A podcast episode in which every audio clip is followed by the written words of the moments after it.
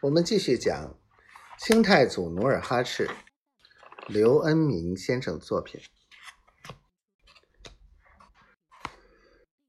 吐鲁什听罢，瞎咧着嘴，再也没词儿了，只是嘿嘿笑道：“我服了，我服了。”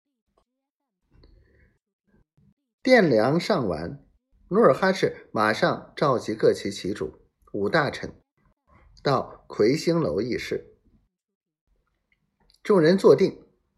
努尔哈赤异常感慨的道：“近些天我心里特别高兴，其因何在？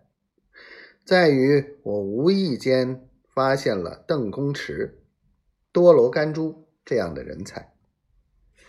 眼下看来，只要眼界放开，三步之内就有芳草。”朱大臣、朱旗主，以后不必到我这里叫苦无能人。以后谁再说我手下无贤才，我就说你是第一个笨蛋。众人大笑。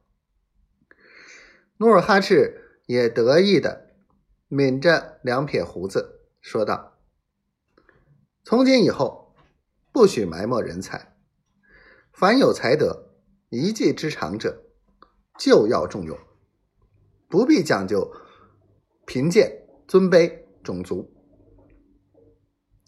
努尔哈赤下令各旗牛录，在本地认真查访贤能之士，对有治国之才者用以辅政，有军事本领者委以军帅，知天文者见天。识地利者，统管土木。即使只会唱歌的人，也要选上来，在喜庆之日、宴欢之时，献歌献艺，以悦他人。不久，从全城十万人中，挑选出各级军事额真、礼士大臣、能工巧匠数千人，从此开始。设置官吏，凡民间有争讼，先由理事官扎尔固齐十人审问，再由五大臣复审，最后由努尔哈赤总裁决，并规定每五日集朝一次，协议国政，军机大事，尊号台不断升高。